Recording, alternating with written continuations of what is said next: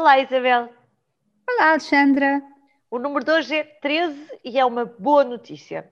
13 marcadores da depressão. Finalmente, em breve, uh, havemos de ter uma prova física que comprova a depressão, pelo menos uma mais uh, fácil do que a, a ressonância magnética. Uh, Conte-nos tudo, Isabel.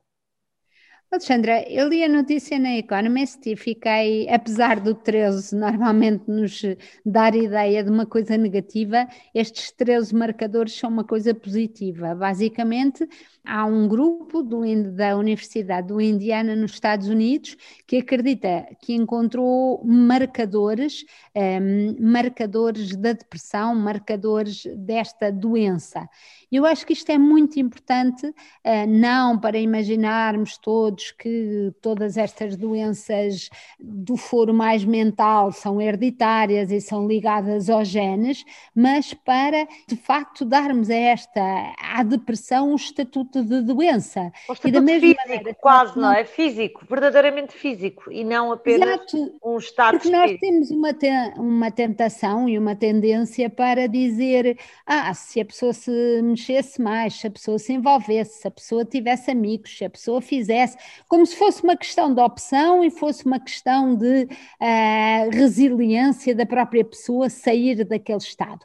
E nós já temos um bocadinho isto em relação ao cancro, que para mim é sinistro, aquela ideia sempre de se a pessoa lutasse e se fosse combativa conseguia vencê-lo. Não é, não é assim, toda a gente sabe que não é assim.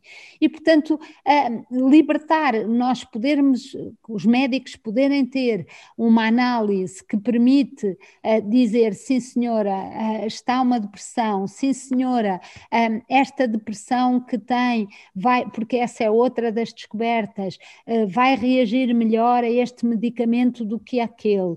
Esta depressão no futuro vai se agravar para uma outra coisa, ou seja, podermos ter umas análises como temos do Covid, da velocidade de sedimentação, não é obviamente a solução para tudo, não é? Ninguém quer reduzir também a depressão uh, ou estes estados de doença mental a uma coisa de toma o remédio e fica bom, não é? São sempre uma rede muito complexa de fatores.